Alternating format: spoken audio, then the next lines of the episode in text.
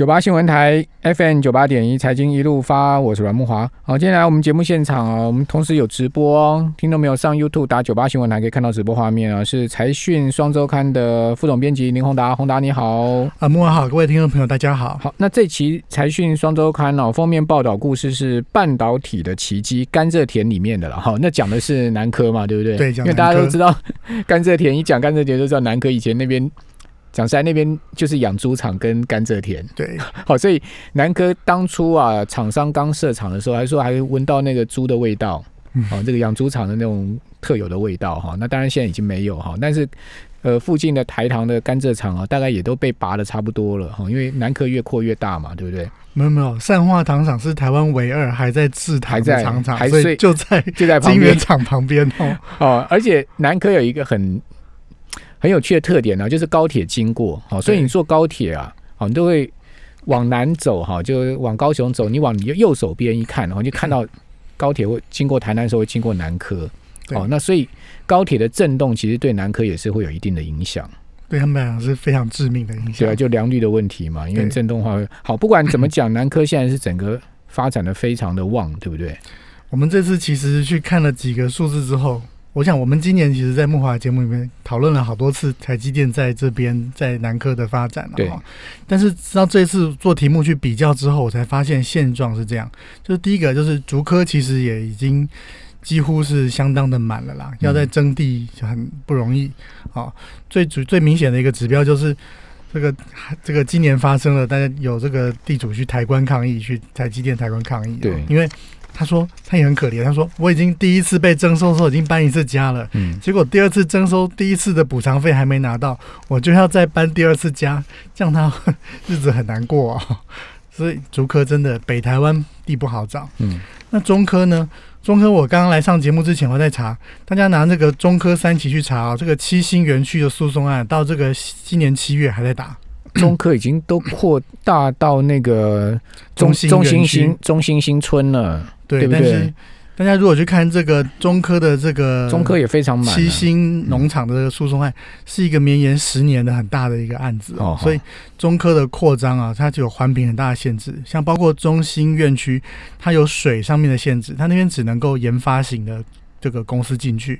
那七星园区因为这个农民认为说，哎，你们环评没有考虑到我农民的用水哦，那对我的这个耕作会有影响，所以打到现在还在打。嗯，所以如果台积电要在台湾继续扩厂，我们之前讲了这个台湾的处理器要台湾这边未来会是台湾那个很重要的一个发展的重点亮点的时候，去哪里扩呢？嗯嗯，哎，最后我们才发现，哇，南科确实真的有有很大的潜力哦。为什么？因为今年有很多的新闻都跟这有关，南科三期呢，今年终于就是正式核定了，就表示说呢，哎，我正式的这个我流程呢都已经跑完了，没问题了，这样可以多九十二公顷。然后我们去访了南科管理局，他说呢还不止这个，今年还有另外一个叫做桥头工业区，有两百六十多公顷，这样加起来有三百多公顷哦。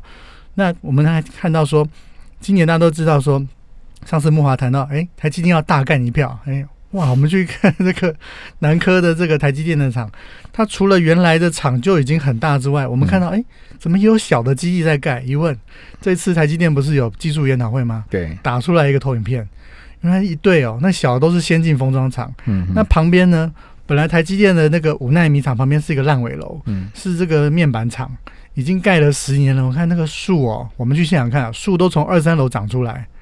现在啊，哎，终于因为这个面那个半导体的投资要投资一兆一千亿哦，在南科哦，哇，这些通通我们去看他买的那四个厂，现场去看，通通都是闲置的，基本上是烂尾楼。近年光是在南科就收购了四个闲置的厂房。对。台积电是哦，所以我们看到台积电就是一直在买，一直在买，一直在买。所以关键字就在于一兆一千五百亿。哇，这么大的一个钱投在里面之后，哇，那个威力是很惊人的，而且它还有腹地可以让你继续扩。嗯哼。那台积电在那边有那么大的投资的话，它的供应链一定也要进驻嘛，对不对？就就近服务台积电呢？而且还不止，就是说我们其实看我们这次的那个文章里有去盘点，就是说这个发展的状况。我们有访到这个前科技部的部长陈良基哦，他就说，其实他在接任的时候，就是遇到说我当初我刚刚跟他各位报告的这个呃中科的环评案。他说那个给科学园区的发展，当初真的是遇到了一些挑战。可是呢，在他这几年的呃一些程序安排之下，慢慢的这个解决了之后，他就那个时候把南科定位为全世界最先进的这个制程跟这个 EUV 的这个中心哦，所以从那个时候开始，环这个南科的这个开发一路一一步一步的推进，所以现在你看那边可以看到，比如说 ASML 的这个最这个中心在南科落脚。这个台积电的这个工程师哀嚎，你知道吗？因为他说以后以前我们受训 EUV 都要到荷兰去，只有荷兰有可以顺顺便出国度个假。就现在这个不用离开南科就受训完了，搞不好还是 还会碰到这个三星来的工程师哦，所以出国福利没有了。不过现在也不能出国啊，出国也要管制。对，所以呢。这个还只是其中一部分，我我们看到其实像联电，联电现在也很好啊，对不对？联电在南部的大本营啊，就是在南科。然后日月光啊，今年也宣布要两百多亿扩产，这没多远的这个高雄。还有华邦有三千亿的投资，也是在高雄。所以呢，现在看起来，过去科技业的发展就是北部非常好，南部非常弱。现在看起来，南部有机会出现一个这个半导体的廊带，它会带动当地的服务、医疗。然后这个房地产，嗯哼，我我今天中午跟几个朋友吃饭了哈，呃，他们跟我讲说这业界的啦，他跟我讲说现在所有封测厂的产能全满，嗯，全满了哦，然后说 IC IC D IC 现在完全就是缺货的状况，还有调价，现在开始价钱是往上涨，好，所以这个看起来呃真的是整整体整体整体这个半导体的这个在发展就全面在带动嘛。这个需求啦，它其实是因为像五 G，其实用了很多的这个这个控制电源的晶片，嗯，那它本来占了很多八寸厂的产能，结果五 G 来说翻一倍，好需求翻一倍，就原来的触控哦，或者是这个荧幕控制 IC，又因为笔记型电脑这些的需求大增，对，所以现在八寸厂是非常好，CPU 也也缺货，CPU 也缺货，对，都缺货。那问题是这些股票怎么？IC 设计股是股价怎么一直跌嘞？没有，你看 ABF 窄板相关的公司其实是相当表现是，可是最近新兴南电股价也都破线了，也都往下掉。因为最近的这个，我觉得是因为涨多了啦。对，这个已经反映他们的龙井就对了。好了，不过股票不是我们今天要讨论的主题啊，我们还是要回到整个基本面的部分。好，那现在呃，南科整个布局在台积电的带动之下，哈。呃，后面还有什么样的这个厂商要进驻，以及整个供应链的情况呢？我想南科其实它是很多元的啦，它这边像伟影，我们知道它是呃很重要的伺服器公司哦，对，它最大的基地就在南科。那像这个做检测的这些这些公司哦，它其实呃南像宏康啊这些，南科是它的基地。那远一点。啊，像这个三福啊，今年它的涨幅也是蛮多的。它就在不远的这个柳营工业区哦，所以在那旁边其实已经开始形成一个供应链了。那我其实这次发现很特别，就是哎，我们以后的这个 EUV 的材料或者是设备开始往这个南部集中哦，开始出现一些，它有一家很特别的台湾公司，嗯，这是台积电的这个工程师跳出来开的。他说呢。这个公司呢，检测这个 EUV 光照的效率哦，比这个 ASML 原厂还要高，真的哦。嗯，所以已经开始出现了一些因为 EUV 而出现的这个台湾的新创公司，这是比较特别。EUV 衍生出来的挂牌公司，今年股价表现都很好啊。呃，你看 ASML 的股价应该还是有一定的这个强度啊。好，那嗯，今天。这个时间是九月十一号嘛？下个礼拜有一个比较大的发展，就是那个台积电不能再接华为的单嘛。嗯，九月十五号就是美美国封杀华为的禁令的这个 deadline 嘛，对不对？对，然后第二天苹果 iPhone 就要退，然后亮相。我觉得我觉得苹果也蛮坏的，还真是他真的就选在华为禁令的隔天发表新品呢。对，真的苹果也蛮坏，他就已经目的很明显，就跟你讲，呃，你。以后华为的单都转来我这边就对了，就是这样。所以接下来的这个整个科技产业的这个这个震荡，地缘政治的震荡看起来会蛮多的。好，那台积电确定是不能再接华为单吗？我想这应该是蛮明显。现在整个状况是如何呢？因为大家也蛮关心这个事情。现在看起来，最近大家可以去看一个新闻，就是美国总统川普大概两天之前公开谈说，哎，中美的这个贸易要脱钩哦。听起来好像很简单一句话，可是这个业界已经讨论了相当的时间。如果真的要脱钩，就说，呃，我很多生意以后我可以不要跟你做喽。那我们去问了一下这个了解美国政策的一些专家之后，他说，其实美国现在啊开始要对于很多中国的这个科技业哦，扩大的对它的这个压制。嗯，你看到华为，华为。我们在在还在讨论我们在讨论说，哎，要不要继续出货给他嘛？但是我想，美国在选前可能这个冲突是不断在上升的哦。嗯。那华为如果手机不能出货之后，前一阵子又出来了一个 Clean Network 的这个法案，就是干净网络。他的意思说，哎，这个 WeChat 哦，或者是这个这个抖音哦，他在开始在找新目标了。所以这看起来啊，这个中美之间的这个科技的这个压制哦，是在扩大。嗯嗯。就是脱钩应该不是只是一个选战议题，对不对？可能是一个长期的发展趋势。你我想大家可以看到苹果的布局啦，因为苹果已经蛮明显在在中国要让它在里面有一个独立的供应链，让它逐步的变得完整的时候，它也是有两套系统了。嗯嗯，有两套系统在应对，就是万一真的发生的时候，必须要这么做。所以再加上前一阵子中芯的事情哦。这个整个半导体产业、科技产业是风声鹤唳，这个受受到很大的这个影响啊。那中芯真的会被美国列入黑名单吗？你看这个几率有多大？嗯，选前我们只能说选前会更加的波动啦。嗯，好，那但是这个方向哦，美国去。美国去往这个跟中国在科技上冲突的方向，我想并没有改变。好，那这个对台湾到底是福还是祸？好，这个等一下我们再来请教林宏达，以及呢，啊，他会不会牵动到整个南科的发展？哈，这个我们一并来请教宏达。我们这边先休息一下，等下回到节目现场。九八新闻台 FM 九八点一财经一路发，我是阮木华，在我们节目现场的是财讯双周刊副总编辑林宏达。宏达，呃，在这一期财讯。双周刊主导了一个封面报道故事啊，叫《甘蔗田里面的半导体奇迹》哦，讲的是南科的现在目前这个火爆的发展哈。那南科能有这样火爆发展，就是因为台积电的晶圆厂进驻嘛，好，所以呃带动了整个南科再一次啊往上大幅的跃升哈。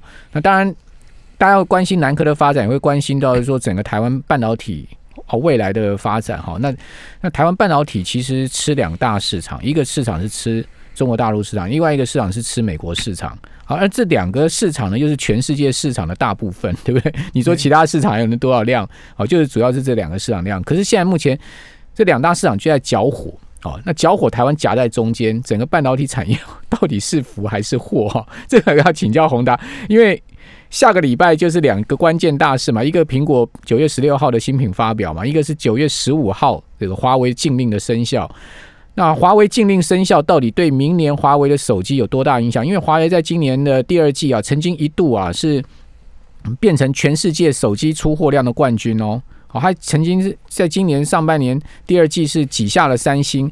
可是呢，华为估明年它的手机出货大概只有五千万只啊，这个数字我看到我也吓一跳，有这么悲惨吗？因为它一季就是五千万只，等于说它一年两亿多只，一下掉了七十五趴，只剩下二十五趴的量。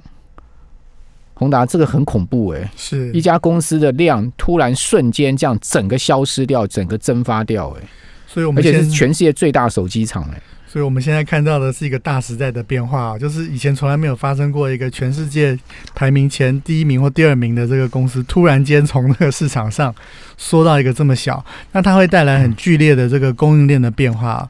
我刚刚还在跟木华在讲说，哎。其实现在业界里面都在讨论说，哎，华为如果这个它如果真的出现了这么剧烈的改变，那会谁会受益啊？谁会受害啊？那有一种看法就是说，其实华为用很多的定制型的这种零组件哦，那未来就算是 OPPO、vivo 或其他的公司接到了这样子的，我还是可以推高阶嘛？哦，对。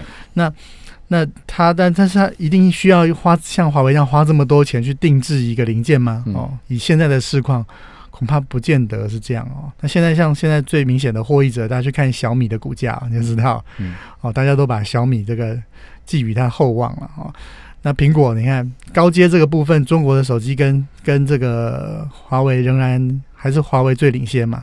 所以你说苹果会不会觊觎三星，会不会觊觎这个顶规的这个市场，要卡这个华为的位置？这些事情都在发生当中。嗯，好，那。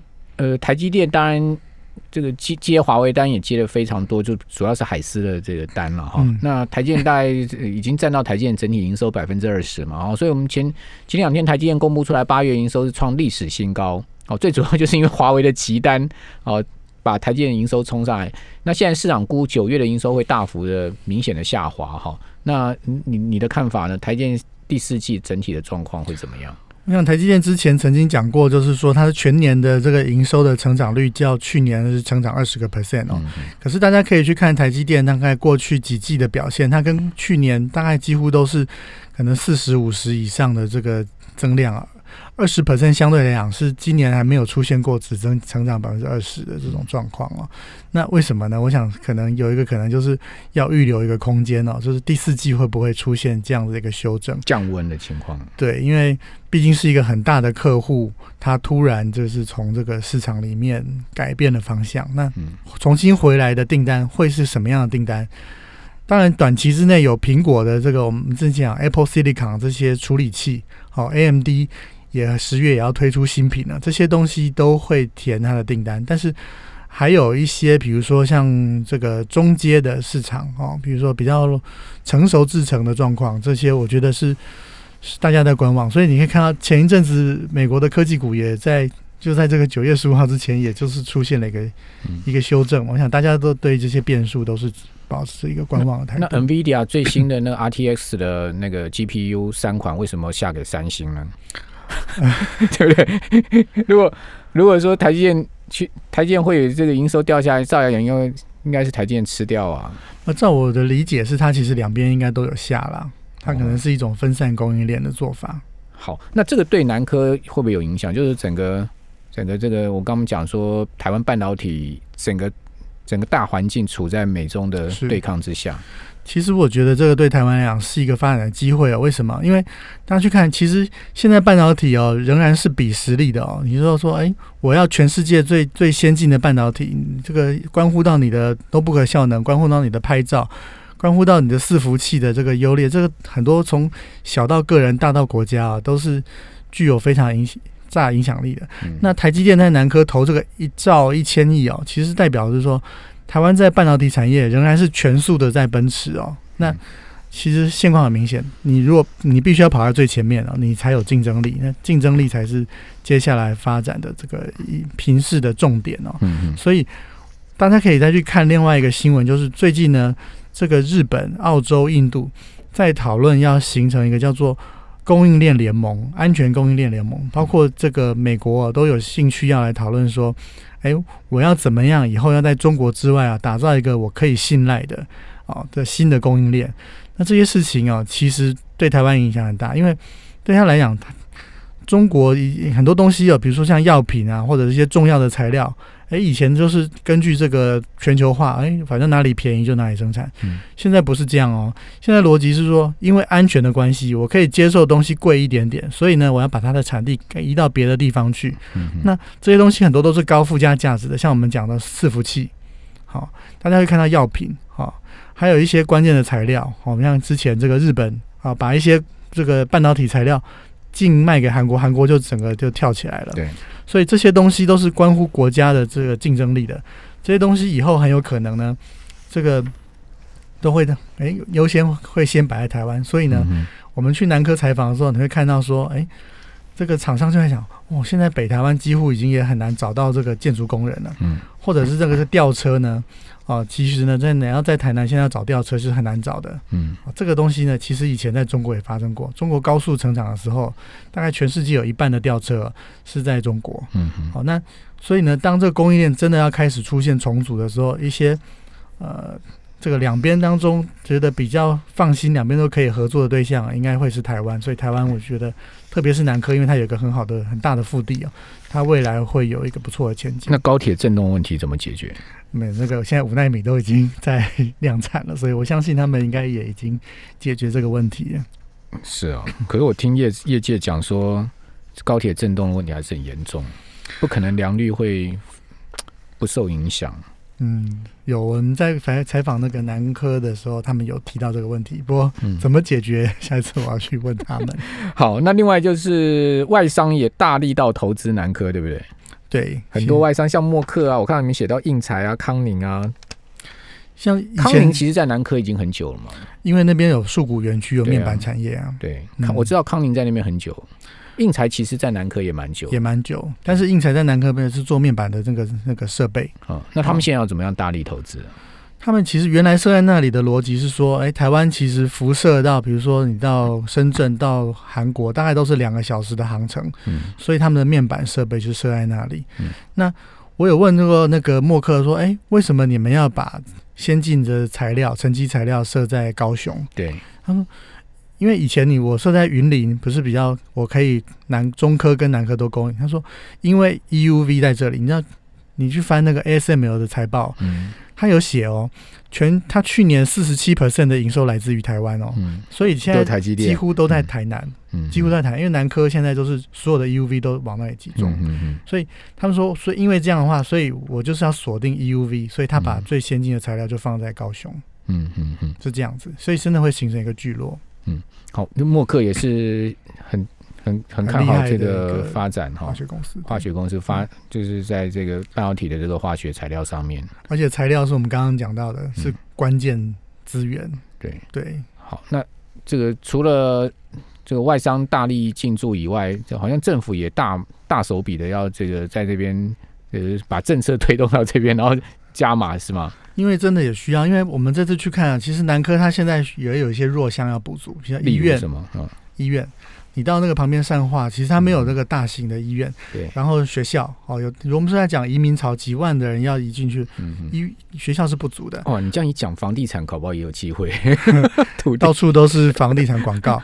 然后这个竹科有那个交大有工研院。啊，哎、现在现在这些都去了哦，工研院南院哦，还有那个中研院，好、你可以查新闻，中研院在南部也开始动土，就在台南，所以嗯。